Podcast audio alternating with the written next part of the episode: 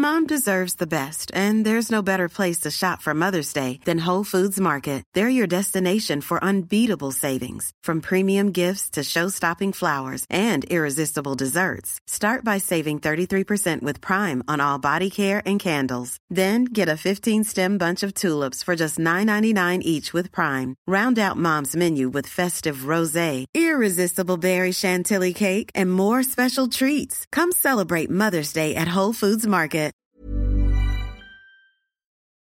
We just have too much stuff that's being produced. Bienvenue dans Onward Fashion, le podcast des solutions business pour une mode durable. Je suis Victoire Sato, cofondatrice de The Good Goods, le premier média francophone sur la mode responsable. Sur ce podcast, je reçois des femmes et des hommes porteurs de solutions pour accélérer la transition de la mode et du luxe. Outils tech, conseils de marque engagés ou en transformation, partage d'expertise, ce podcast est conçu comme une bibliothèque de solutions concrètes, centralisées et immédiatement disponibles pour guider l'industrie vers un développement durable. Je vous donne rendez-vous tous les 10 jours sur la plateforme d'écoute de votre choix. Vous abonner à la chaîne présente le double avantage d'être notifié à la sortie d'un épisode et de nous soutenir en un seul clic. Nous avons également une newsletter business mensuelle à laquelle vous pouvez vous inscrire sur thegoodgoods.fr. Bonne écoute Certaines marques suscitent un tel engagement émotionnel qu'elles peuvent parler de fans plus que de clients, d'audience plus que de base de données. Ça s'est renforcé depuis la pandémie, nous voulons des marques engagées. À la question quelle est la raison d'être de votre entreprise?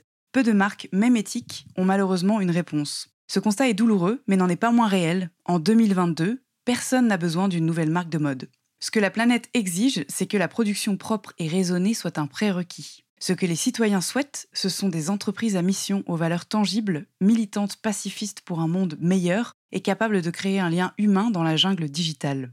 Peu de marques réalisent ce tour de force. Et cet épisode s'appuie sur un cas d'école. Meuf Paris est née d'une volonté farouche de sa fondatrice, Claire Succo, de défendre et protéger les femmes. Le vêtement était un prétexte, un vecteur de messages aussi vaillant que bienveillant, prêt à porter pour faire du bruit. Aujourd'hui, les collections sont toutes fabriquées en France par un atelier ouvert par la marque elle-même. Entre vestiaires responsables et communautés soudées, démonstration d'une douce révolution menée par les meufs avec Meuf Paris. Eh ben bonjour Claire. Bonjour. Merci de me recevoir euh, chez toi, euh, dans cet endroit où tu as fraîchement déménagé. Ça fait deux déménagements en, en un mois, c'est ça? Exactement, ouais. Donc l'atelier de confection de Meuf et euh, ton chez toi. Exactement. Qui sont séparés depuis la même période, puisque avant tu vivais dans ton atelier, enfin dans ton bureau. Dans les bureaux, ouais. C'était c'était pas très agréable. On va, on va évidemment euh, parler de, de, la marque et de toute cette communauté euh, incroyable que tu as développée. Mais avant, je crois que c'est assez important de, que, tu te, que tu te présentes et que tu me parles un petit peu de toi en tant qu'enfant parce que j'ai l'intuition que la genèse de Meuf, euh, elle remonte pas du tout à tes études, mais bien avant. Ouais, complètement. Euh, je, pense qu'elle remonte à, enfin, limite à ma naissance parce que moi, euh, je suis née euh, fille du coup, et mon père aurait voulu que je sois un garçon. Et il me l'a tout le temps dit. Enfin, il me l'a toujours dit depuis que je suis petite. Il m'a toujours dit, j'aurais voulu que je sois un garçon. Il m'a même dit le prénom qui avait été choisi si j'avais été un garçon. Enfin, c'était un peu, euh, un peu violent. Tu es, dans une, es née dans une fratrie Ouais, on est six enfants. Ouais. On est six enfants et en fait, on est, on est quatre filles. Et juste après moi, il y a eu un garçon. Donc c'était un peu genre, euh, on essaye jusqu'à ce qu'on arrive enfin à avoir euh, le Saint Graal. et, et euh, donc voilà, enfin, en tout cas, euh, moi j'étais la dernière fille avant que, que, le miracle euh, se produise. Et donc voilà, enfin, j'ai toujours senti toute petite du coup que bah, en fait, c'était pas bien d'être une fille, quoi. Enfin, que c'était moins bien en tout cas, aux yeux de mon père, qui est quand même un truc important quand on est enfant. Donc voilà, ça a été hyper tout de suite très important pour moi et j'ai tout de suite essayé du coup de bah, de remédier à ça en d'abord en essayant de me comporter comme les garçons, donc euh, en aimant, en, en, aimant euh, les jeux de garçons, euh, en jouant au foot, en jouant aux petites voitures. Je connaissais toutes les marques de voitures. Voilà, je m'intéressais pas du tout aux Barbie, etc. Mais je me posais même pas la question en fait de si ce que je voulais faire. C'était plus qu'est-ce que font les garçons? Ok, bah moi je vais faire ça parce que apparemment c'est ça qui est bien quoi. C'est ça qu'il faut faire pour euh, pour être bien et être aimé. J'étais un peu euh, comme on dit les garçons manqués. Et puis à un moment donné j'ai vu que ça marchait pas parce que dans tous les cas j'étais une fille et que du coup c'était pas ce que mon père attendait. Et donc euh, j'ai un peu laissé tomber le truc quoi en me disant bah en fait je vais au contraire prouver que on peut être une fille et que c'est très bien aussi et que, et que c'est pas moins bien. Et voilà. Et donc, je pense que je, je l'ai évidemment pas formulé comme ça, mais en fait, je pense que c'est à ce moment-là que j'ai eu cette espèce de mission en moi de dire non, mais attendez, on peut en faire autant, on a notre place et il faut arrêter de, de, penser que c'est moins bien d'être une fille, quoi. Donc voilà, je pense qu'il y a ça qui a joué. Puis après, évidemment, l'éducation, l'école. en CP, quand j'entends le masculin l'emporte sur le féminin, je pense que, enfin, moi, en tout cas, c'est une phrase qui m'a vachement marquée. je me rappelle que voilà, j'avais posé la question à la maîtresse en disant mais je comprends pas. Enfin, s'il y a dix filles dans une pièce et un garçon, je comprends pas. Enfin, c'est quand même, on accorde quand même au masculin. Ça, ça me paraissait aberrant en fait. Mais j'avais six ans. Hein. Mais voilà. Et donc c'est plein de petites choses, je pense, qui ont qui ont un peu façonné cette façon de penser. Et voilà, donc je pense qu'effectivement, tu as une bonne intuition, ça vient de, de, très très loin. À quel moment euh, tu te souviens d'avoir une conscience de genre? Parce que quand je t'écoute, euh, j'essaie de me remettre dans la peau de la petite fille que j'étais euh, en maternelle et après. Effectivement, je me souviens d'avoir eu des comportements mimétiques qui mmh. étaient liés à ce que ma famille m'expliquait que devait être une fille et un mmh. garçon mais je ne sais pas si j'avais conscientisé la différence. Est-ce que toi, tu savais par exemple que tu voulais faire ça parce que tu aurais voulu être le garçon que ton père n'avait pas eu ou tu l'as euh, post-rationalisé? C'est difficile de te répondre parce que j'arrive pas à me rappeler euh, de ce que je pouvais penser à ce moment-là. Je, ouais, j'arriverai pas à dire si c'est là, euh, maintenant, avec le recul, que je comprends que j'ai fait ça pour ça, ou si j'en avais conscience. Franchement, je saurais pas te dire. Mais ma question, c'est peut-être, euh, tu vois, euh, à quel moment finalement tu as décidé d'être euh, toi? Parce que toi, ça aurait pu être aussi rester ce garçon manqué qui reste du côté des mecs et qui, et qui a cette part-là, même en tant qu'adulte. Ouais, je pense que c'est quelque chose qui s'est fait vraiment petit à petit. Et je peux pas dire c'est à 7 ans et demi, bim, j'ai compris. Je pense que petit à petit, j'ai doucement lâché l'affaire. Et après, je, pense que encore aujourd'hui, j'ai des côtés on pourrait me dire, tiens, ça c'est un garçon manqué par exemple. Euh, mais aujourd'hui, je, je, me prends pas la tête avec ça. Et, justement, je pense qu'on peut tous avoir des côtés euh, féminins, masculins, etc. Ça veut pas dire grand chose.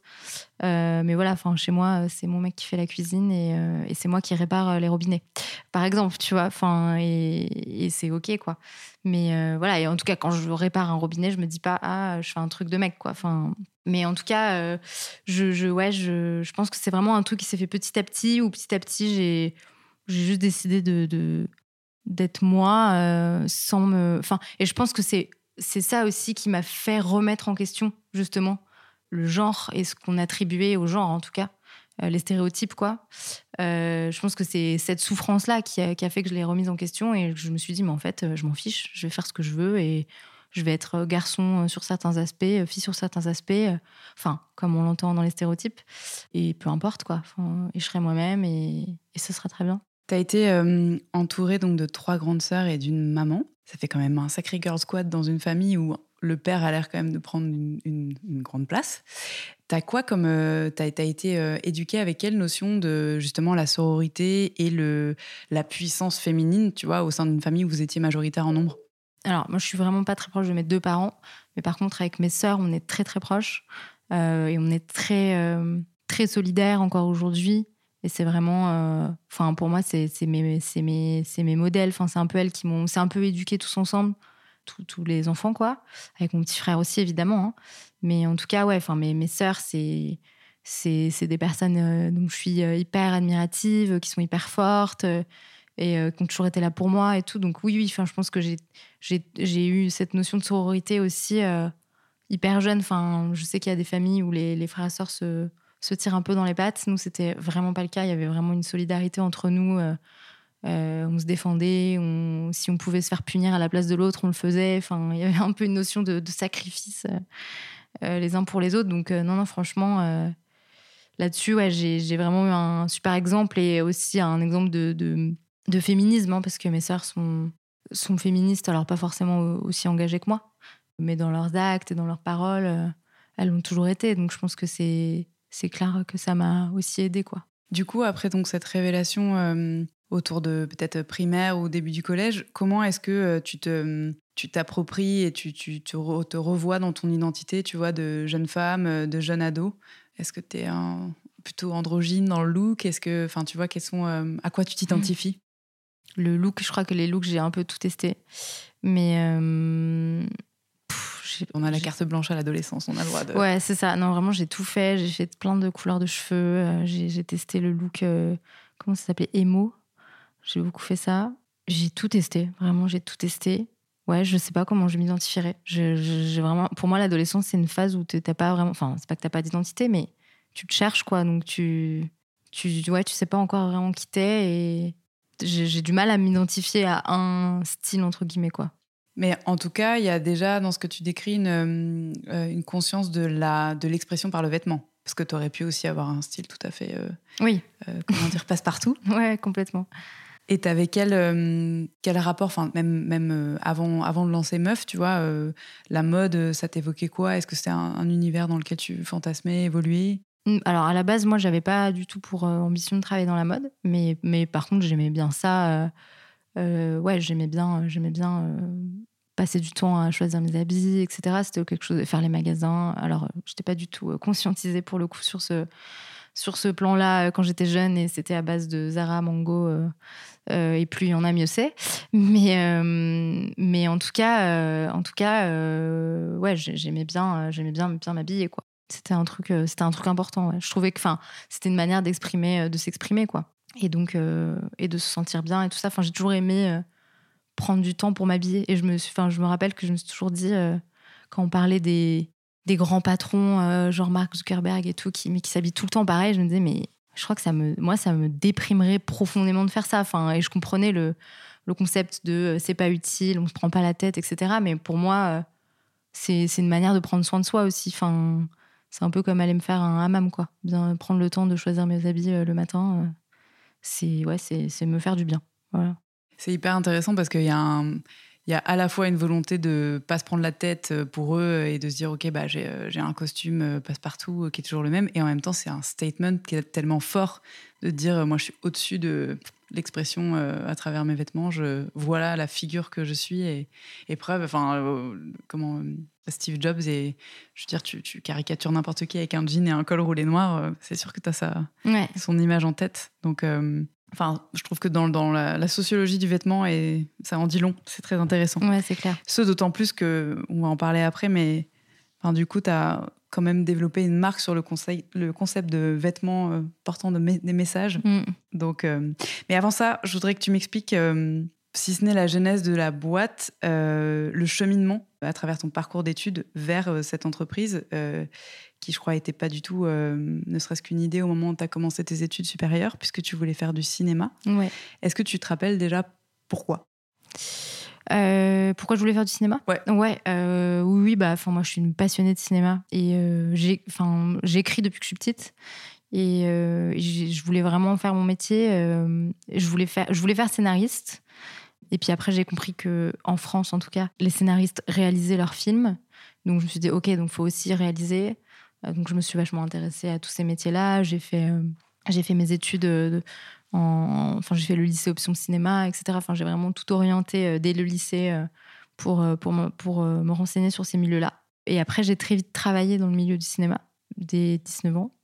Et, voilà, j'ai fait un peu de tout. J'ai fait de la régie, j'ai fait euh, l'assistant à réalisation, assistant à production. Et j'ai réalisé aussi mes courts-métrages et tout ça. Et en parallèle, j'ai fait le conservatoire d'art dramatique. Tu peux nous parler un peu des, thèmes des courts-métrages que tu as réalisés enfin, euh, Est-ce qu'il y avait des messages particulièrement militants déjà ou, euh, Non, pour le coup, je crois pas, parce que je suis vraiment, enfin, le style euh, d'écriture que que, que j'ai, je dis j'ai parce que j'écris encore, c'est, plus souvent des, des réflexions sur la vie qui vont être avec un tout petit peu de science-fiction. J'aime bien faire ça. Pas non plus euh, complètement de la science-fiction, hein, un truc un peu plus, enfin, plutôt un peu euh, féerique, euh, magique. un peu poétique, on va dire, qui va, qui va, voilà, mais qui est toujours dans l'idée d'essayer de, de, de réfléchir sur un sujet. Ça peut être réfléchir à, tiens, et si en fait on passait un, enfin pas un diplôme, mais un test pour savoir si on est en capacité ou pas d'avoir des enfants avant d'avoir des enfants. Et donc j'imagine cet univers-là. Tu veux dire en capacité de les éduquer? Ouais. ou en capacité d'en faire euh, physiquement Les deux, en fait. C'est-à-dire que et si avant d'être parent, on devait être validé, quoi, en gros. Si on n'était pas tous autorisés à être parents. Et donc, euh, bah, imaginez un peu euh, qu'est-ce que ce serait euh, une espèce de centre qui, qui, qui, qui ferait des tests et qu'est-ce que ce seraient les tests et en fait quelles seraient les dérives de ces, ces tests-là et pourquoi c'est pas vraiment possible en fait.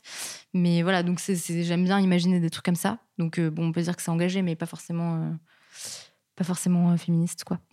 mais euh, mais voilà, et donc j'écris tout ça. Enfin, je, je, suis vraiment dans le ciné et euh, mon copain participe à un concours à son école, il est à l'ESCP, et il fallait monter un projet de start-up pour un gars qui venait des États-Unis. Il fallait lui pitcher un projet.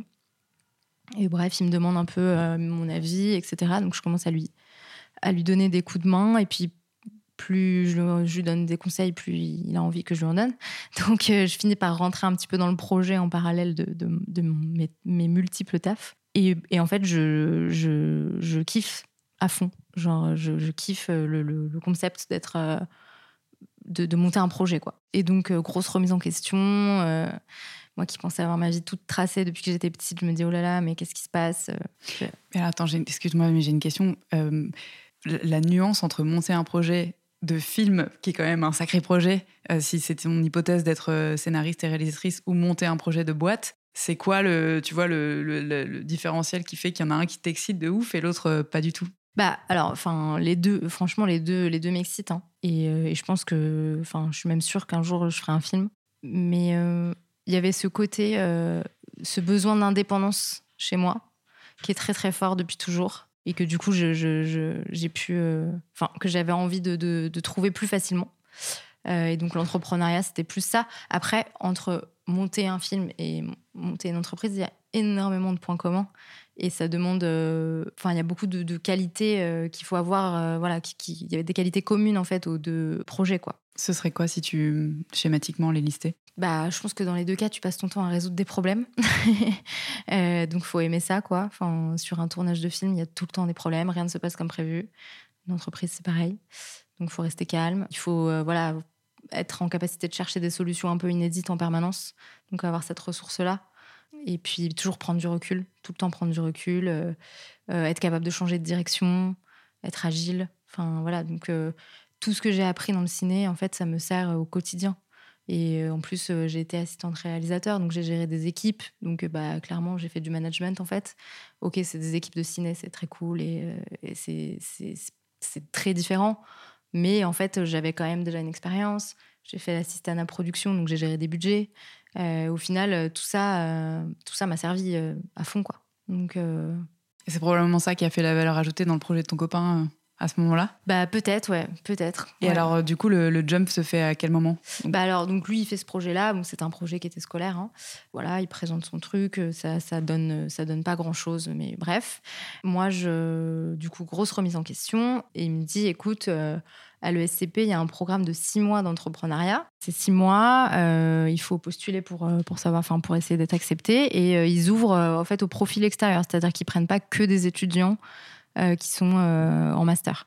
Ils prennent aussi et ils veulent surtout des, profils extérieurs et notamment des profils artistiques pour avoir des équipes un peu variées en fait pendant, le, pendant le, cursus. Et donc je postule à ça, je suis prise.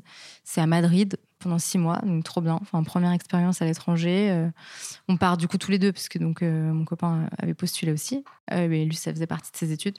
Et, et voilà. Et donc moi, je m'étais dit, ok, bah je vais voir. En fait, c'est que six mois.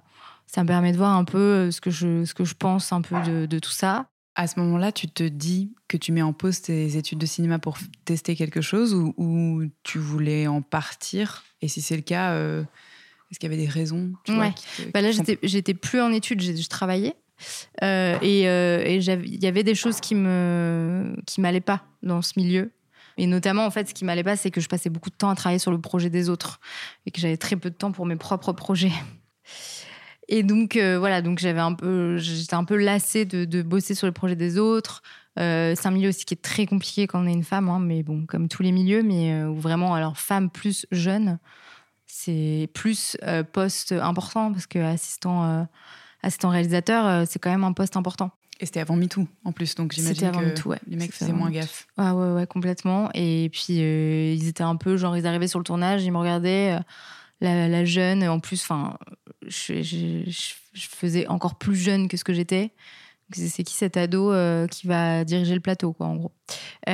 donc, il fallait tout le temps faire ses preuves. Enfin, moi, c'était, en fait, c'est un truc qui m'épuisait et qui m'épuise en général d'ailleurs. Et donc voilà, il y avait pas mal de choses qui me, qui m'allaient pas. Et aussi, je sentais que j'avais, j'avais besoin de de pas être dans un milieu 100% artistique. C'est un peu bizarre, mais voilà, ça, en fait, j'avais un peu peur de si je si je je sentais que je voilà je suis quelqu'un de, très sensible et que si j'allais 100% dans une fibre artistique bah, peut-être ça pouvait être dangereux pour moi enfin je sentais que c'était pas je sais pas comment l'expliquer c'est plus de l'intuition en fait mais je sentais que il fallait que qu'il y, ait autre chose pour équilibrer et quelque chose de plus rationnel en fait. Je sentais que j'avais besoin voilà, d'avoir un, un, pied dans la société euh, plus classique, on va dire, même si l'entrepreneuriat c'est pas classique, mais, mais quelque chose de, ouais, de plus, plus rationnel et que l'artistique ce soit à côté, mais que du coup je, puisse euh,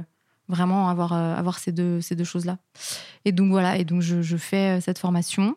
Ça se passe pas très bien parce que c'est école de commerce et que moi j'étais un peu étrangère à ce milieu qui est quand même très spécial, qui est pas très féministe non plus, hein, on va dire, on va le dire, et qui, enfin au début en fait, je me suis un peu fait prendre de haut quoi, genre ah ouais t'as fait du ciné, qu'est-ce que tu fous là, enfin c'est pas des vrais métiers. C'est un peu ça l'ambiance. Et puis très compétitif, mais, mais pas, pas compétitif, constructif. Compétitif euh, juste pour, euh, pour se tirer tous dans les pattes.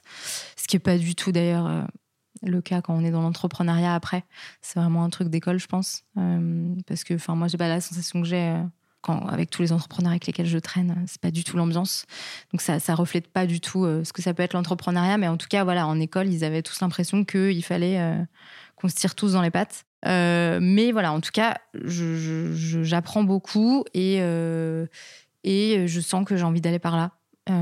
donc, je suis quelqu'un de très, très intuitive et des fois, j'arrive pas à expliquer euh, mes choix, mais je sens qu'il faut que je les fasse. Donc, euh, c'est ce que j'ai fait à ce moment-là. Et donc, euh, avec mon copain, du coup, on a présenté un projet pour l'achat entrepreneuriat. Et on avait un mois, en fait, pour monter un projet de A à Z. Et on a fait une box avec des solutions naturelles pour les règles douloureuses. D'où venait cette idée C'est mon copain qui avait mal tous les mois. et euh, ouais, non, bah, enfin, c'était euh, une idée qui m'est venue parce que j'avais moi-même des problèmes et que les médecins m'avaient dit euh, c'est normal d'avoir mal pendant tes règles. Et que du coup, j'avais cherché des solutions euh, et j'avais trouvé des solutions surtout. Et je me disais, mais c'est génial, il faut que j'en parle à toutes les autres meufs de la Terre. Et donc, euh, et donc voilà, donc l'idée c'était de pouvoir tester euh, chaque mois des huiles essentielles, des tisanes, tout ce qui est plantes en fait qui peuvent, qui peuvent aider, soulager en fonction de, des maux dont on souffre. voilà, donc ça c'est le projet qu'on a présenté pour lequel on a gagné quasiment tous les prix. Enfin, ça avait vachement plu et tout ça, donc ça m'a beaucoup encouragé à continuer. Et voilà, on a continué ce projet.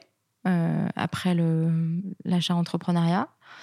Et puis, euh, il y a eu pas mal de, soucis. Ça a été compliqué de travailler en couple. Et euh, on a trop théorisé les choses. C'était, on était trop, trop dans la théorie, vraiment pas assez dans l'action. Et après, moi, j'ai eu un problème perso. Enfin, tout ça a fait que le projet a jamais vraiment démarré, en fait. On, est, on, a, ouais, on, a, on a été dans la dissertation pendant six mois au lieu d'être dans l'action et il y a rien de pire je pense. Enfin c'est vraiment le truc qui fait que que tu te lasses toi-même de ton projet en fait. Donc euh, chose que je n'ai plus jamais faite après. Et donc voilà. Et donc euh, ce projet euh, finalement ne voit pas vraiment le jour. Moi je suis dans une phase où je suis pas très bien parce que bah c'est un peu triste d'abandonner un projet. Je sais pas trop ce que je vais faire. Je me sens un peu perdue voilà. Et puis et c'est dans ce contexte là que je décide de lancer meuf qui je pense était là avant dans un coin de ma tête quoi donc je, le lance en n'étant pas au top. Euh, je le dis parce que je trouve ça important de le dire. Euh, enfin, on n'est pas toujours euh, pas toujours boosté à bloc quand on lance un projet et, et c'est pas grave. Enfin, ça peut ça peut le faire aussi quoi. Et voilà, et je lance Meuf, je crois trois semaines avant MeToo. et voilà, peut-être que tu veux que je m'arrête là. J'ai euh, ouais, j'ai deux questions intermédiaires. Déjà, je, je, il va falloir que tu m'expliques ce qu'était Meuf euh, quand tu l'as lancé. Euh, est-ce que c'était ce, qui est, ce que c'est aujourd'hui? Puisque quel âge a la boîte là? Elle a 4 ans et demi. D'accord. Donc ça a pas mal évolué. Mais avant ça, je voudrais rebondir sur ce que tu as dit tout à l'heure au sujet de peut-être tes deux parts de cerveau artistique et cartésien. En notant des mots-clés, enfin, sur toi, de ce que j'ai pu voir de, de la fois où on s'est rencontrés, la lecture de ton livre et puis euh, sur les réseaux, euh, tout de suite, en fait, au top de la liste, il y a multipotentiel, c'est-à-dire euh, profil. Alors, théoriser, c'est un terme au départ anglophone, euh, mais je pense qu'on le comprend bien en français. Quelqu'un qui est, dont on a l'impression qu'il pourrait se lasser vite de plein de choses, mais qui en fait est par nature hyper curieux et qui a besoin de s'épanouir dans un milieu pro euh, riche en fait et divers. Et euh, moi, je suis aussi comme ça. J'ai mis beaucoup de temps à le comprendre via une, vidéo d'ailleurs YouTube d'une meuf qui s'appelle Emily Wapnick, qui est super et, qui en a fait voilà, enfin sa, sa carrière internationale de conférences autour de ça. Et je me suis fait la réflexion au moment où j'ai découvert ça que euh, mes héros euh, en tant que nana, c'était souvent des hommes et c'était souvent des multipotentiels. Euh, donc c'est soit des héros contemporains, genre Jean-Louis Etienne, qui commence enfin à être, euh, je sais plus ce qu'il était, il était, il avait fait un BEP, je crois, euh, euh, sidérurgie. Ensuite, il a été euh, chirurgien orthopédique. Il a abandonné sa carrière à la paix pour partir euh, explorer l'Arctique. Et en fait, aujourd'hui, c'est un grand explorateur. Il fait de la photo et il est scientifique. Et enfin voilà, moi, j'ai, alors, je serai jamais à la hauteur de, son talent, mais en tout cas, euh, ou de ce qu'il a accompli. Mais, mais c'est vraiment, euh, ça fait partie de mes héros. Et je me suis tout de suite dit, d'une part, ces héros-là, ils appartiennent presque au, siècle dernier, voire au début du siècle dernier, parce que euh, au début du 20e, on n'en avait rien à faire que tu sois euh, explorateur, photographe, que tu fasses de la politique et que tu aies été avocat. Mais surtout, c'était vachement masculin. Et euh, je remarque qu'on est très conditionné, homme comme femme, mais probablement encore plus femme, euh, avec euh, ces espèces de plafonds de verre, ces monocarrières super longilignes euh, euh, qui peuvent être hyper, euh, hyper flippantes finalement et pas du tout épanouissantes, et qui se font au prix de beaucoup de, de sacrifices. Et je note que toi, tu présentes cette multipotentialité comme étant presque par la négative, à savoir, bon, bah, c'est parce que j'ai une part sensible, donc il faut que je me diversifie pour me protéger. Mais en fait, il faut que tu te diversifies parce que tu rayonnes quand tu fais mille trucs. Ouais, et par définition, l'entrepreneuriat, euh, c'est une manière de bah, d'explorer euh, justement euh, tout ce champ des possibles. Et du coup, c'est un long un laïus pour euh, arriver à ma question. Mais comment est-ce que tu as été éduqué? Quel métier faisaient tes, tes parents? Et est-ce qu'ils t'ont donné cette confiance en ce potentiel entrepreneurial euh, qui était euh, en toi? Euh, alors, mes parents étaient orthophonistes pour mon père et ma mère, elle était sage-femme, donc tous les deux dans la santé. Et non, enfin vraiment, enfin comme je te disais, c'est pas, j'étais pas très proche de mes parents, ils étaient pas très présents. Nous, on avait un peu été des enfants, des enfants sauvages, quoi. On s'est un peu éduqués nous-mêmes avec mes frères et sœurs. Donc, euh, je pense que ça vient de là, en fait. Finalement, c'est un peu eux qui l'ont fait parce qu'ils nous ont laissé euh, un peu nous débrouiller. Mais du coup, euh, ouais, à devoir très vite se gérer, en fait. Et gérer des choses qui sont parfois pas des choses que des enfants doivent gérer. Mais du coup, bah, franchement, ça t'apprend, enfin, ça te fait grandir assez vite. Et après, j'ai toujours été très observatrice depuis que je suis petite. J'ai toujours été. enfin, j'ai cette image de moi en permanence assise dans un coin dans la cour, mais pas parce que j'étais exclue, parce que j'avais des amis, mais, euh, mais plus parce que j'aimais bien en fait regarder les gens, essayer de, de comprendre qui fait quoi, comment. J'ai toujours été très comme ça et encore aujourd'hui, j'adore me poser à une terrasse et regarder les gens passer. Et donc je pense que ouais, j'ai eu une longue phase d'observation euh, petite de euh, ok donc comment marche le monde et de comment moi j'ai envie de l'aborder aussi, enfin et de pourquoi Euh, pourquoi il faudrait que je fasse ça exactement comme ça? Enfin, je pense que c'est un truc. euh, je suis toujours euh, ce truc-là de chemin tout tracé, tout ça, c'est un truc qui m'a toujours hyper angoissée. Je me suis toujours dit, mais en fait, euh, si on veut, on peut avoir mille vies. Enfin, j'ai pas du tout envie de qu'on me dise euh, c'est tout droit et tu peux plus tourner à gauche ou à droite. Euh, c'est non, quoi. Enfin, euh, voilà. Après, je sais que c'est un, privilège aussi de pouvoir penser comme ça, mais pour le coup, euh, moi, je viens pas du tout d'un milieu privilégié, donc je j'estime que j'ai je me suis j'ai me suis construit ce privilège-là de pouvoir changer de voie. Et, euh, et je continuerai à le faire. Enfin, si je veux, ça se trouve, dans 10 ans, je reprendrai des études et je serai avocate et, et euh, je vois pas le problème, en fait. Enfin, mais ce que je disais tout à l'heure, c'est un peu différent dans le sens où, euh, effectivement, le- l'entrepreneuriat aujourd'hui me permet de, de, combler euh, ce côté euh, multipotentiel, comme tu dis. Mais après, ce dont je parlais, c'est plus que euh, quand j'écris, je me sens fragile. Et je sais que si j'écrivais à 100%, je pourrais être trop fragile. Et donc, j'ai trouvé cet équilibre-là équilibre qui est génial parce que, en fait, bah, si j'écris le dimanche et que je suis fragile, mais le lundi, il faut que je sois au boulot, que je gère mes équipes et je peux pas être euh, vulnérable. Euh, et en fait, c'est bien parce que c'est un peu dur le lundi, du coup. Et en fait, ça me remet dans la vie Et, euh, en fait, c'est génial. Ça me, ouais, ça me permet de pas pas me perdre dans un truc qui peut être, qui peut être, voilà, qui peut être dangereux, je pense. Et, et en même temps, bah, je peux quand même avoir mes moments d'écriture où du coup, je suis complètement connectée à cette sensibilité-là, à cette fragilité-là, quoi. C'était plus par rapport à ça que je te disais. euh, je me voyais pas faire quelque chose de 100% artistique. Tu dirais que tu as un, un tempérament, ou je sais pas comment l'appeler, mais un petit peu, euh, un peu mélancolique, euh, ou tu peux avoir cette tendance? Ouais, et c'est assez contradictoire parce qu'en même temps, je suis quelqu'un de très positive, très optimiste, très bout en train aussi. euh, toujours, euh, enfin voilà, je suis toujours de très bonne humeur. Et, et c'est vraiment quand je me plonge dans cette activité artistique où là, je peux être dans un truc très mélancolique. Euh, mais c'est pour ça que je veux pas le faire à 100%, en fait. Et on, j'ai, enfin, j'ai la sensation, en tout cas, de pouvoir euh, diviser euh, le côté indépendante, voire vraiment, enfin, individualiste, c'est pas le terme, mais indépendante dans ta bulle, dans laquelle tu peux éventuellement avoir des idées, des pensées qui sont pas positives, et le bright side qui appartient aussi à la communauté. Donc, en fait, c'est une communauté qui t'aide à te raccrocher aux branches, mais c'est aussi toi qui donne tellement et qui t'est fait une mission à travers cette marque Mm. de, de distribuer du positif, quoi. Clairement, Mm. euh, c'est, c'est hyper étonnant. Euh, alors, justement, meuf, au moment où c'est conçu, c'est quoi? À l'époque, il y a Alors, 4 ans et demi. euh, meuf, au moment où c'est conçu, c'est euh, l'idée de, de pouvoir, euh, de pouvoir s'exprimer à travers le vêtement, de pouvoir faire passer des messages. Et donc, c'est quatre, quatre modèles, dont un où il y a écrit juste meuf, de, de, de t-shirts et de sweats. Et, euh, et c'est moi qui lance ça sans trop savoir euh, euh, comment on fait pour, euh, pour, euh, pour construire une marque et pour faire en sorte que ça marche. Euh, et qui lance ça un peu sur Internet en disant Ok, c'est bon, les gens vont venir. Et, et qui me rend compte qu'il faut, faut, faut faire des choses pour, euh, pour que les gens viennent sur ton site. Et voilà, c'est ça au début. Et puis Meuf, c'est une histoire beaucoup de sororité au final parce que si Meuf marche aussi bien aujourd'hui et si Meuf a marché aussi vite, c'est vraiment parce qu'il y a plein de femmes qui avaient euh, une plus grosse communauté euh, sur les réseaux, mais aussi, euh, je pense à Angèle avec qui on a fait une collab, donc pas que sur les réseaux sociaux, qui ont aimé le projet et qui ont décidé de d'y adhérer en fait et d'en parler. Et, ça, ça s'est fait très très vite quoi.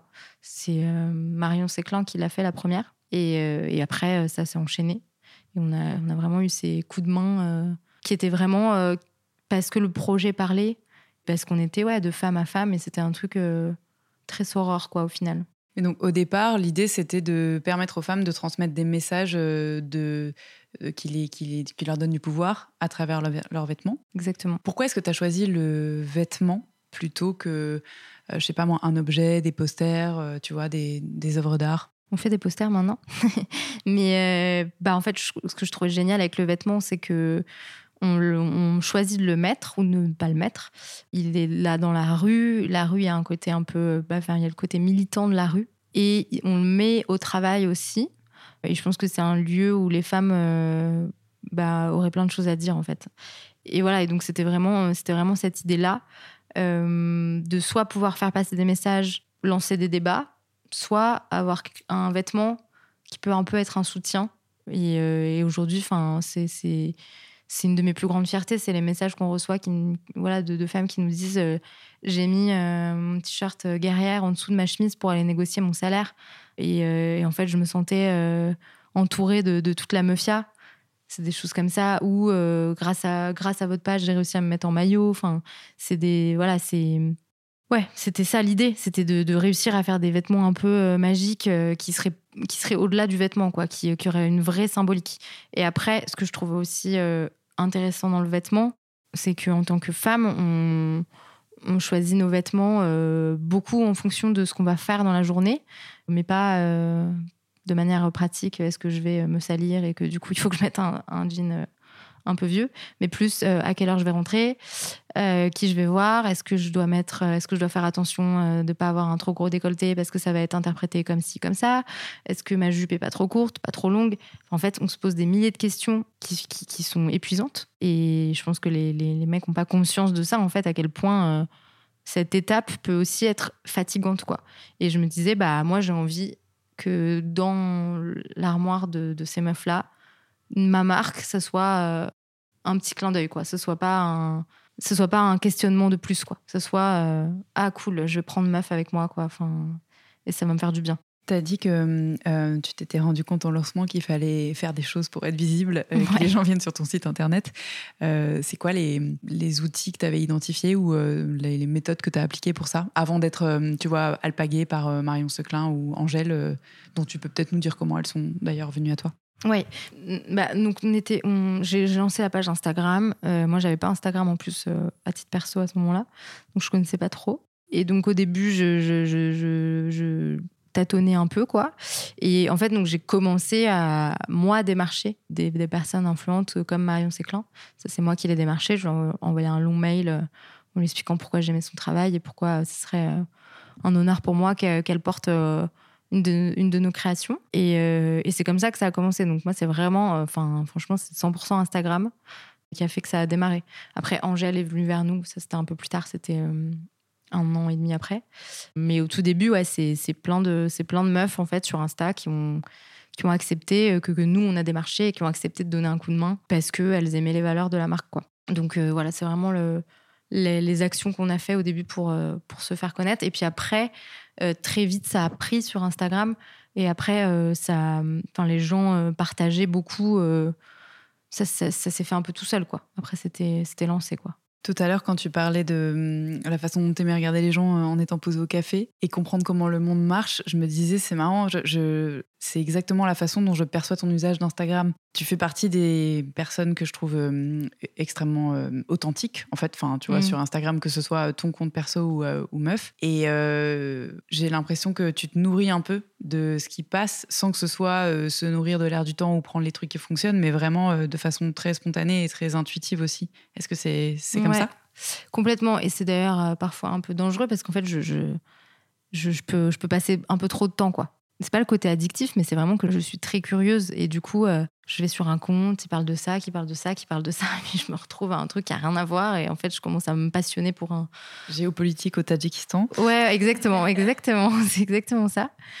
Mais euh, ouais, ouais, non, je peux passer des heures à. Je trouve ça hyper, hyper intéressant, Instagram. Enfin, comme tout, tout réseaux sociaux ou tout média. Enfin voilà, il y a de quoi, il y a de quoi se perdre pendant des heures. Il y a tellement de choses c'est infini. Donc oui, oui, c'est un peu, un peu euh, ma terrasse de café euh, virtuelle. Mais je pense que tu es un bon exemple euh, et, le fait que tu parles de ton amour pour l'écriture, les mots fait sens.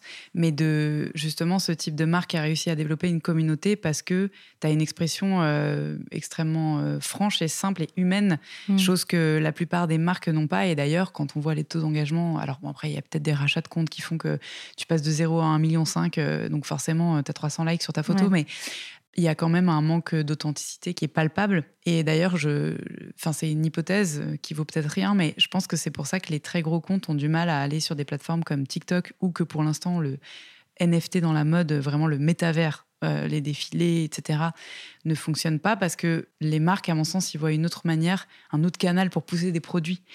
Or, il y a hmm. des il y a des êtres humains derrière chacune des personnes qui suivent euh, ces comptes. Et si tu t'adresses pas à eux, bah, finalement, tu rates euh, complètement ta, cible. Mm, mm. Et vous, euh, il y a ce côté, enfin, tu as parlé de la meufia tout à l'heure, euh, tu peux peut-être nous expliquer, mais c'est le, le hashtag de la communauté finalement.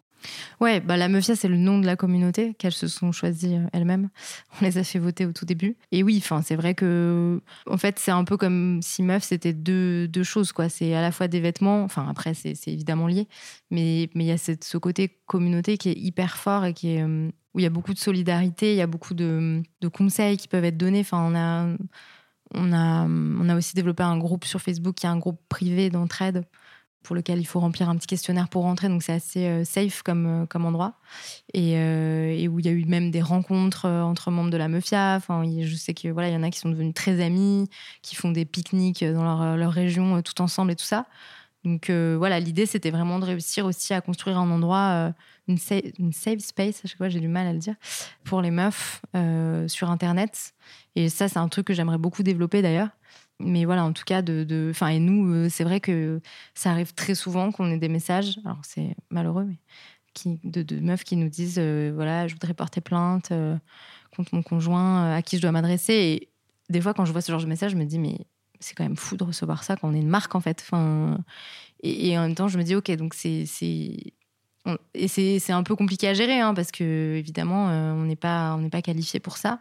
Et moi du coup j'ai enfin je briefe beaucoup mes équipes aussi là-dessus parce que des fois c'est un peu euh, ça peut être un peu difficile aussi euh, de, de, gérer nos réseaux sociaux. On reçoit parfois des messages un peu un peu durs quoi. Mais en tout cas voilà donc c'est pas vraiment définissable en fait. C'est ouais, une, une marque média mais au-delà du média, il y a vraiment cette notion de communauté. Et du coup, c'était ma question sur, euh, sur les outils que vous aviez pu développer euh, pour faire en sorte qu'il y ait de l'interaction. Parce que c'est vrai qu'Instagram, bon, tu as les sections comments qui sont hyper euh, importantes, très valorisées d'ailleurs par l'algo, par mais ça, ça, reste assez limitant. Et donc, euh, le groupe Facebook, c'est une, c'est une super idée, surtout dans la mesure où, un peu comme un forum, euh, les nanas s'autogèrent, elles peuvent s'organiser des events, etc. Et du coup, la, la, la perspective d'évolution, tu te dis, j'aimerais bien développer ça, mais tu vois quoi comme, comme canaux et comme forme Franchement, j'ai pas encore vraiment eu le temps de me poser dessus parce que je pense que c'est un projet à part entière qui prendrait beaucoup de temps. Et je pense qu'il y a plein de choses à faire, que ce soit en physique ou en virtuel. Mais euh, créer un lieu euh, virtuel, pourquoi pas euh, dans le métaverse, qui, serait un endroit où, les meufs peuvent se retrouver entre elles et se sentir en sécurité et discuter de, de, tous ces sujets tabous dont on peut pas parler. Et tu vois, enfin, tu parlais d'Instagram, mais de la section comments clairement, euh, on, va moins oser s'exprimer quand on sait que c'est public, quoi.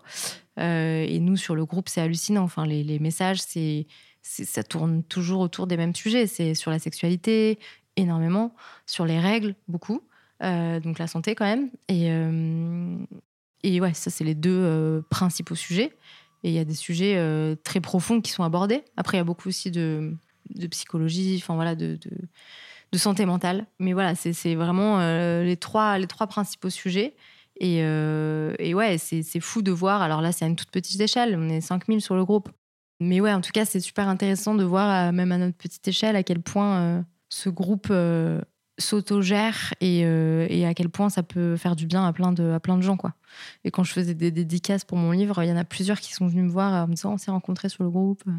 Du coup, on vient vous voir ensemble. Enfin, c'était trop, c'était trop touchant. Est-ce qu'il y a des mecs dans la Mafia? Alors, pas sur le groupe, parce que ça, on voulait pas, c'est fait exprès. Par contre, sur Insta, oui. Et on a quand même beaucoup de clients euh, mecs euh, qui bon, achètent pas pour eux, mais. Euh, enfin, quoique, on en a quelques-uns qui achètent pour eux, mais c'est plus rare. Mais oui, oui, il y en a. Il y en a. sur Insta, je crois qu'on a 8% d'hommes qui nous suivent. C'est pas énorme.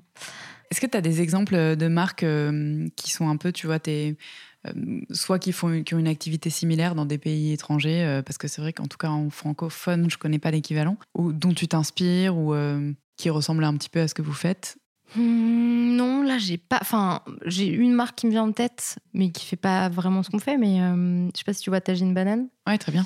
Bah, je trouve qu'on a un peu le même style de marque. Hmm. Plutôt communauté mater, quoi. ouais, voilà, elle c'est une marque de, de vêtements d'allaitement. Mais voilà, je trouve qu'elle, elle est très Enfin, je trouve qu'on a un peu le même style de com, très authentique aussi, et très engagée en fait. Elle est très engagée sur euh, l'allaitement ou le non-allaitement d'ailleurs. Mais c'est très féministe comme, euh, message. Euh, et, nous, voilà, c'est sur nos sujets. Mais je, trouve qu'on a pas mal de, de, similitudes avec, avec cette marque. Et puis elle aussi, elle met des messages sur ses vêtements. Donc même dans le style, ça peut un peu se, se ressembler. Tu as un, profil de, comment dire, d'outsider, trublion euh, de discipline. Je m'explique, mais en gros, le fait de te voir passer du cinéma au business avec des codes euh, bah, que tu n'as pas forcément, ou en tout cas que tu transposes euh, d'une industrie à l'autre, fait que tu fais quelque chose de vraiment hyper unique. Et pareil, en tant que marque qui devient un média slash une communauté, à mon sens, c'est super inspirant pour les médias. Est-ce que ça dit des médias traditionnels de mode sur les sujets qui sont abordés ou pas, pour des mmh. raisons même parfois historiques, euh, à tel point que, enfin, je veux dire, euh, qui font qu'on n'a tellement pas l'habitude de les traiter qu'on n'y pense même plus. Ce matin, en, réunion euh, éditoriale, on parlait justement de, on parlait d'aborder des sujets de sexualité dans la rubrique société, de la façon dont le porno façonnait la sexualité chez les jeunes, enfin, qui mmh. est massivement disponible partout, et des, des, TCA en fait, des troubles du comportement alimentaire. Mmh. Et on se faisait la réflexion que le, au départ, on se prenait le chou sur euh, qu'est-ce qu'on va pouvoir aller trouver comme experts pour nous donner des réponses euh, intéressantes. Euh, c'est hyper polémique et tout. Et en fait, parfois, la solution, c'est juste de mettre le sujet sur la table. Et simplement le fait d'adresser bah, les inégalités hommes-femmes de façon simple, avec des schémas, des infographies, mmh. des mèmes, des photographies marrantes.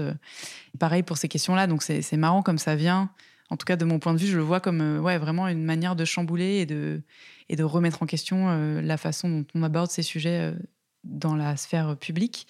Et d'ailleurs, tu es très proche en termes de ligne édito, de période studio, mm. de, de, médias comme ça, de tapage aussi. Enfin, mm. Donc, c'est hum, l'espoir, en tout cas, qu'il y a un vrai mouvement de révolution des médias. Est-ce que tu, euh, enfin, est-ce que certains t'inspirent particulièrement, tu vois, lesquels te, te parlent personnellement? Bah, ceux que tu as cités euh, sont, sont, très chouettes. Euh, après, moi, je regarde pas mal aussi à l'étranger. Il faudrait que je te retrouve. Je suis très mauvaise en. Non, je suis pas monomaniaque du tout. je suis, je suis très, je me balade quoi. Je me balade sur les réseaux et euh, un truc m'inspire un truc qui m'inspire un truc. Enfin, je suis, je j'ai pas pas de routine euh, de euh, tiens, je regarde telle telle page tous les matins, etc., etc. J'ai du mal avec ça. dans un dans un, une époque plus ancienne, j'aurais pas été du genre à aller prendre le journal à la même heure tous les matins. Le même journal, très bien. Alors, du coup, tu incarnes aujourd'hui beaucoup ta marque. Est-ce que c'était un choix? Et est-ce que tu penses qu'il faut le faire aujourd'hui à l'heure des marques médias? Alors c'était pas un choix euh, et au début je le faisais pas du tout d'ailleurs, euh, mais c'était vraiment une demande de la Mafia de mais qui est derrière? On a envie d'en savoir plus et donc euh, pour moi ça a été, enfin j'ai beaucoup sorti de ma zone de confort pour le pour le faire. Maintenant c'est plus du tout un problème, mais mais c'était un peu, j'avais un peu du mal au début. Je suis pas sûre que ce soit toujours une bonne idée parce que euh, je pense que c'est bien. Enfin, c'est ça peut être un peu angoissant parfois de se sentir euh, complètement irremplaçable. Euh, il y a une espèce de poids de, mais en fait, tout repose sur moi et si demain je suis malade de moi, qu'est-ce qui se passe quoi? Donc, dans ce sens-là, je trouve que c'est ça peut être dangereux et je pense que moi, c'est pour ça que j'essaye de ne pas non plus être voilà, montrer ma tête tous les jours, etc. J'essaye de. Je fais des apparitions et je, voilà. les gens savent, enfin pas tous, mais la plupart des gens savent que c'est moi derrière. Mais j'essaye aussi de passer la main parce que. Parce que je trouve ça. En fait, et puis parce que aussi, je trouve que c'est intéressant d'avoir d'autres points de vue que le mien. Euh, donc euh, voilà, il y a d'autres gens qui travaillent euh, à la com chez Meuf et je trouve ça intéressant qu'ils puissent aussi exprimer leur point de vue. Alors évidemment, on en parle ensemble, etc. Mais mais des fois ils abordent des sujets enfin auxquels j'aurais pas pensé etc donc donc j'essaye aussi de laisser un peu la main là-dessus et après je pense que c'est vraiment au cas par cas je pense qu'il y a quand même un besoin du consommateur de savoir qui est derrière les marques les comptes et que, c'est important de, pouvoir facilement trouver l'information. Et je pense qu'on va aller vraiment de plus en plus vers, une, transparence totale sur, sur, le maximum de choses. Donc ça, ça en fait partie. Et notamment, je pense que quand on est une marque, euh, ça va être encore plus fort parce que euh, bah, je pense que maintenant, on a envie de savoir un peu à qui on donne notre argent. Et euh, ça devient important. L'argent devient un peu militant, en fait, j'ai 30 euros à mettre dans un t-shirt. à qui je le donne un peu enfin à quel c'est même plus à quelle marque je le donne c'est à qui en fait enfin ça devient ça devient presque personnel euh, même si évidemment ça va pas directement dans la poche des gens. Mais, euh, mais voilà, en tout cas, euh, ouais, je pense que c'est un truc qui, est vraiment, qui va vraiment être de plus en plus important, la transparence sur qui est derrière les marques et les comptes. Quoi. Ouais, donc ça veut dire accessibilité aux informations. Et, mais sans pour autant faire du personal branding enfin toutes les cinq minutes Ok, ouais, ça, ça fait sens. Et euh, justement, alors, enfin, le, la raison d'être de meuf, elle est multiple. On comprend bien qu'il y a ce côté, euh, enfin, porter des messages euh, féministes et, et squad communautaristes. mais vous avez aussi des engagements sur l'éco-responsabilité, sur la traçabilité, sur le made in local. Est-ce que tu peux nous parler de l'évolution déjà de votre confection entre les débuts euh, et puis le et aujourd'hui et, euh, et puis euh, le, les bifurcations en fait les repositionnements? Bah, alors moi depuis le début j'avais une volonté de, faire au mieux c'était vraiment super important pour moi. Et à la base je voulais faire en France parce que je voulais que ça soit proche. Je voulais pouvoir voir. C'était important pour moi en fait de pouvoir voir comment ça se fait de pouvoir voir les gens avec qui je travaille. Je trouve ça super important le côté humain. Et donc voilà, c'était une volonté qui était là depuis le début, mais au tout tout début, j'ai pas pu, pas pu commencer avec des vêtements faits en France. c'était impossible avec les quantités que minus que j'avais et personne ne voulait me suivre. Et donc j'ai commencé avec des t-shirts qui étaient faits en Asie avec euh, tous les labels euh, hyper responsables, Fairwear Foundation, euh, Coton Gots, etc. En me disant, bon, je vais tester le concept là-dessus, et si ça marche, dès que je peux, je, fais autrement. quoi. c'est un conseil qu'on m'a donné, parce que moi, je, m'étais acharnée à essayer de trouver, une des personnes euh, sur qui je suis tombée en cherchant, euh, en baladant dans le sentier pour chercher quelqu'un qui voulait bien fabriquer pour moi, euh, qui est aujourd'hui mon associé sur le sur l'atelier. c'est lui qui m'a dit c'est bien, mais là tu pourras pas, donc teste et si ça marche, on verra comment on fait. Et voilà. Et donc on a fait ça un an. Et au bout d'un an, on a eu les moyens d'avoir de, de, des quantités suffisantes pour fabriquer en France. Donc euh, on l'a fait et euh, au début donc c'était euh, externalisé quoi. Et puis très vite on a lancé notre propre atelier. Donc ça c'était il y a deux ans et demi. Ouais deux ans et demi juste avant le Covid. Et voilà donc on a ouvert notre propre atelier qui était qui est une autre société du coup parce que l'idée c'était de pouvoir aussi fabriquer pour d'autres marques mais qui était 100% financé par Meuf au début, par les productions de Meuf. En fait, on a attendu que Meuf ait assez de, de production pour pouvoir faire vivre un atelier euh, qui était un atelier avec euh, quatre personnes hein, au début, donc un petit atelier. Aujourd'hui, on est 10 et on, veut, on essaye de passer à 14. Euh, on, a du mal à recruter. Voilà, et l'idée, c'est d'être de, d'être 50 le plus tôt possible. et donc, l'atelier, voilà, c'est à deux ans et demi. Je bifurque un peu sur, sur l'atelier parce que je pense que c'est intéressant, mais c'est un, c'est un atelier qui, est, qui travaille du coup pour d'autres marques aussi. Donc, on travaille avec le slip français. On travaille avec euh, Sonia Riquel, on travaille avec euh, Sandro, Mage. Enfin là, on a vraiment des super belles marques avec qui on bosse. On bosse avec Rouge et Meuf encore quand même, encore un petit peu de place. Et voilà, l'atelier est Origine France Garantie. On essaye de travailler que avec des matières euh, responsables. Vous faites quoi comme enfin c'est de, la, maille, de la maille, la maille et des culottes menstruelles pour meufs. Plus broderie, sérigraphie. Alors ça c'est à côté. À côté ouais. Enfin en gros mon associé, on est quatre associés sur l'atelier euh, Nour et moi qui sommes chez Meuf, et Bruno et Raphaël qui, eux, ont une autre société que tous les deux, qui est une société de marquage. D'accord. Donc il y a un peu un écosystème euh, qui fonctionne bien parce que eux, ils font tout ce qui est marquage. Nous, on a la marque et ensemble, on a la production. Voilà. Donc tu as tout euh, apporté, quoi. Tu passes la tête par la fenêtre et tu vois exactement. toute ta chaîne de prod sous les yeux. Ouais, exactement. Voilà. Et là, voilà, donc ça, ça fait un petit moment du coup qu'on fait tout bah, nous-mêmes dans notre atelier. On a développé du coup notre propre culotte menstruelle aussi, c'était euh, assez technique à faire. Et puis euh, là, on, a lancé, euh, là il y a deux semaines, un projet d'upcycling du coup. Ça, ça vient d'une démarche qui est assez personnelle, c'est que moi je m'étais mis au défi cette année de ne pas consommer du tout du neuf. je me suis autorisé un craquage par trimestre parce qu'en plus j'ai des mariages et tout cet été, donc je suis pas sûre de, de trouver de la seconde main, même si c'est possible, mais voilà. Euh, J'ai plein d'adresses de location chambées pour toi. Ah bah vas-y, on en parlera. Mais bref, pour l'instant, j'ai même pas, j'ai même pas utilisé mon joker au premier trimestre, donc euh, ça se passe plutôt bien. Et donc euh, dans cette démarche personnelle, en fait, je me suis dit mais attends, mais en fait, je peux pas m'appliquer ça à moi et pas l'appliquer à ma marque. Et, et, donc je me suis dit mais ce serait super intéressant de, de, mettre du meuf sur des vêtements déjà existants, parce que finalement la valeur ajoutée de meuf, c'est pas non plus même si évidemment nos, nos, nos, fringues sont de super bonne qualité et, qu'il y a un énorme soin dans la confection, mais euh, c'est pas une marque, euh, c'est pas Jacquemus quoi. Enfin voilà. Donc euh, donc je me suis dit mais ce serait génial et notamment en fait ça ouvrait aussi des possibilités sur des, des vêtements sur lesquels j'avais pas envie d'aller parce que je les trouvais pas assez éthiques. Je notamment le jean, voilà qui, qui, est un des vêtements qui, qui, qui utilise le plus d'eau. Euh, et, j'avais trop envie de faire des jeans meufs. Et en même temps, je me disais, mais c'est horrible le jean en fait. Enfin, c'est avoir un beau jean en plus, c'est très compliqué d'en avoir un qui vient de pas loin, pas de loin. Euh, bref, et donc là, on a lancé nos premiers jeans upcyclés.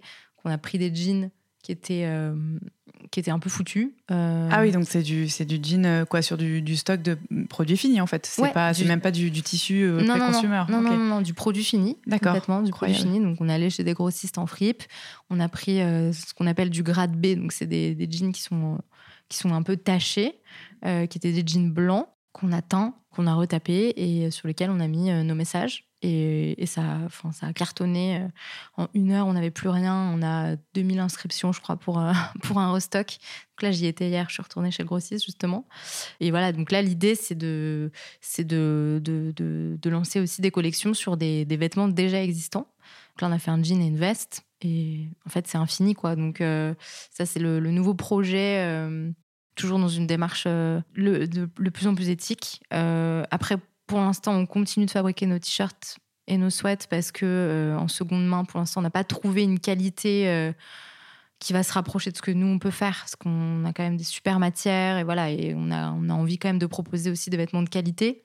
Là où euh, sur le jean, en fait, les jeans vintage sont beaucoup plus quali que les jeans qu'on peut fabriquer aujourd'hui. Donc voilà, on essaye de on garde en fabrication ce qu'on trouve plus quali euh, aujourd'hui et on, va en seconde main sur, les choses euh, qui étaient, mieux faites avant. Euh, et voilà, donc hyper excitée par, ce nouveau projet aussi qui a l'air de, bien emballer la Mafia, donc c'est trop cool quoi qu'elle nous suive là-dedans. Ça veut dire aussi que tu es au plus proche de la demande tout le temps parce que en fait, c'est très rapide de renouveler tes stocks. Donc il vaut mieux à la limite que tu sois euh, sold out euh, pendant euh, deux semaines et que les nanas comprennent que c'est parce que tu n'as pas préparé 10 000 pièces, dont la moitié que tu vas jamais vendre. C'est ça. Ouais, ouais. Et puis, oui, enfin là, tu vois, nous, du coup, on a racheté un stock de jeans, on en a racheté quand même beaucoup. Mais je sais que dessus, je peux faire plusieurs designs, tu vois. S'il y en a hmm. un qui marche pas, bah, c'est pas grave. Enfin, nous, on a cette, comme on a cette flexibilité d'avoir tout vraiment à côté, on a aussi, on travaille avec un teinturier qui est à 5 minutes en voiture de notre atelier. Euh, donc pareil, on peut faire, euh, on peut vraiment s'amuser sur les teintes de jeans, de, de tout vêtement. Euh, il est très rapide. Enfin, on a vraiment un écosystème qui est très très agile et qu'on a construit et qui est, qui est, super important parce que moi, c'est un truc, l'agilité, c'est un truc qui est très important pour moi et que je trouve. Enfin, moi, je suis quelqu'un qui peut, si les projets prennent trop de temps, je me lasse. Hmm. très vite et je j'ai plus l'envie en fait. Et c'est ça que j'adore là, c'est qu'effectivement, il n'y a pas de fabrication, donc euh, là, on va, voilà, on a chiné euh, hier. Euh, là, ça va être lavé, etc. Mais dans une semaine, je peux avoir un nouveau, un nouveau, un nouveau jean avec un nouveau design, quoi. Donc c'est génial. Ça veut dire que tu n'as pas vraiment de plan de collection? Ça, tu te l'imposes pas non plus? Comment tu développes tes produits, à quel rythme, etc. Ça, pareil, je mets pas de règles du tout, du tout, du tout. C'est des fois on fait des collections et des fois on sort juste un, un produit comme ça parce qu'on on a l'idée et que, et que ça nous fait kiffer. J'ai un associé qui essaye de mettre des règles justement parce que lui, ça le perturbe un peu et je pense qu'il a raison. Et moi, j'ai beaucoup de mal avec ça en fait. Je suis très. Euh, je suis très. Euh, je fais ce que je veux quand je veux quoi. oui, parce que tu as suffisamment de créativité pour sortir des produits régulièrement. C'est ça. Et en même temps, euh, on sait tous que ça peut vite devenir hyper asphyxiant d'avoir à suivre un rythme de calendrier. Ouais, ouais. Sans parler même des défilés, mais juste des collections, des intercollections, des mi-saisons, des croisières. De... J'ai essayé de le faire et en fait, c'est vrai que moi, ça me, ça me perturbe, enfin, ça me, ça me bloque ma créativité justement d'avoir un calendrier. Alors que le fait d'être libre, je vais limite être beaucoup plus créative et sortir plus de, créations que euh, si on me dit il faut que tu fasses 10 créations pour telle date. Là, ça me, ça me met un. Je sais pas, ça, ça, ça, ça me met un cadre qui me qui, qui, moi, me convient pas. Quoi. Après, je pense mm. que c'est très personnel. Hein, mais... Euh.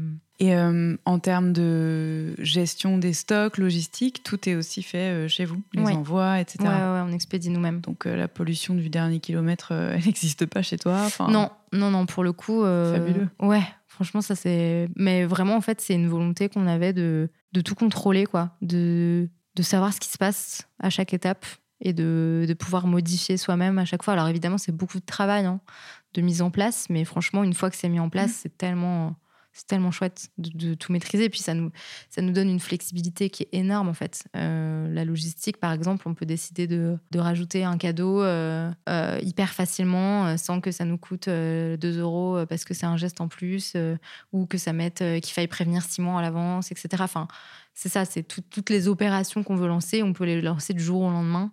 On n'a pas besoin de, faire des mails à 10 personnes pour organiser un truc. Enfin, tout est plus simple. Tout est plus simple. C'est Et aujourd'hui, vous êtes vos seuls distributeurs en ligne ou tu as des points de vente? Ouais, non, on est 100% en ligne. on a eu des distributeurs à un moment, mais c'était un petit peu compliqué à gérer parce que je trouve que c'est compliqué de gérer l'image de ta marque quand tu es distribué. Nous, avec Meuf, en fait, on peut aussi facilement être utilisé pour se donner une bonne image. Mm, et mm. ça, c'est un truc que je voulais vraiment pas.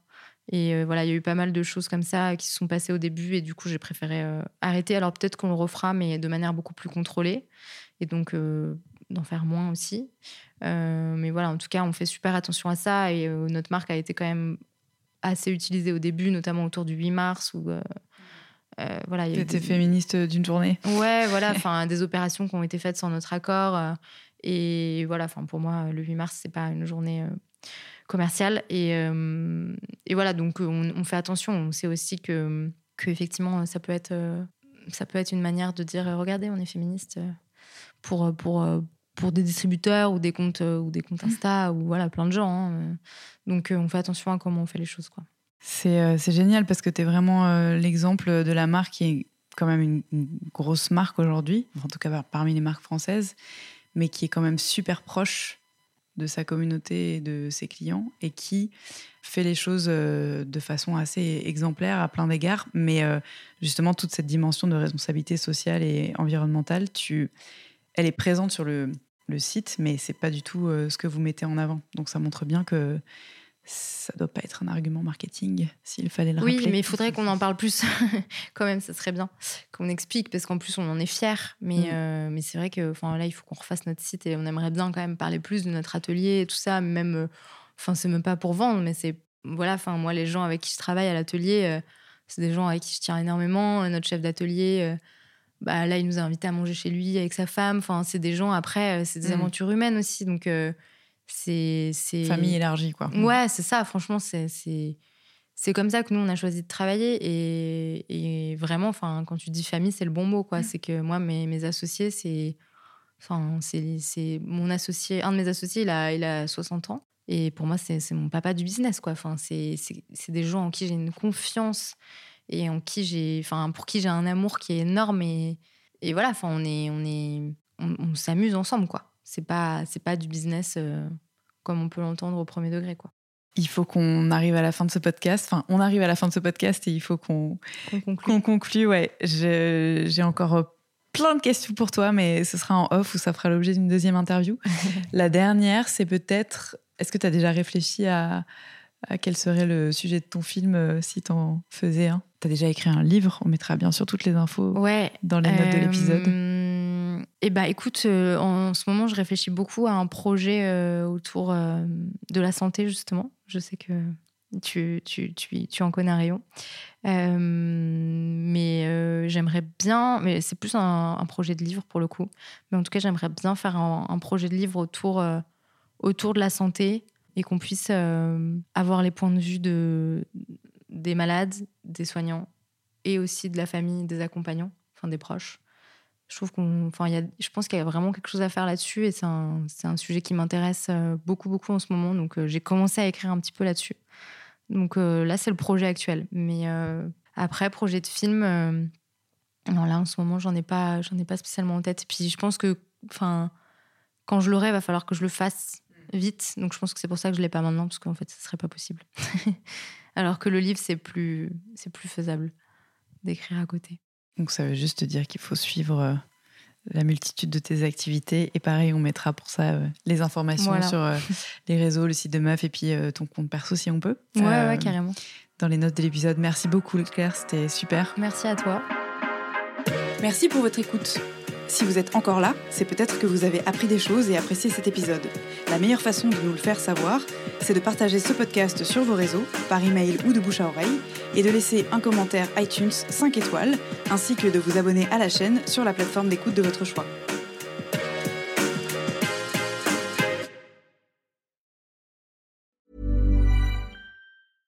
Flexibility is great. That's why there's yoga. Flexibility for your insurance coverage is great too. That's why there's United Healthcare Insurance Plans. Underwritten by Golden Rule Insurance Company, United Healthcare Insurance Plans offer flexible, budget friendly coverage for medical, vision, dental, and more. One of these plans may be right for you if you're, say, between jobs, coming off your parents' plan, turning a side hustle into a full hustle, or even missed open enrollment. Want more flexibility? Find out more about United Healthcare Insurance Plans at uh1.com.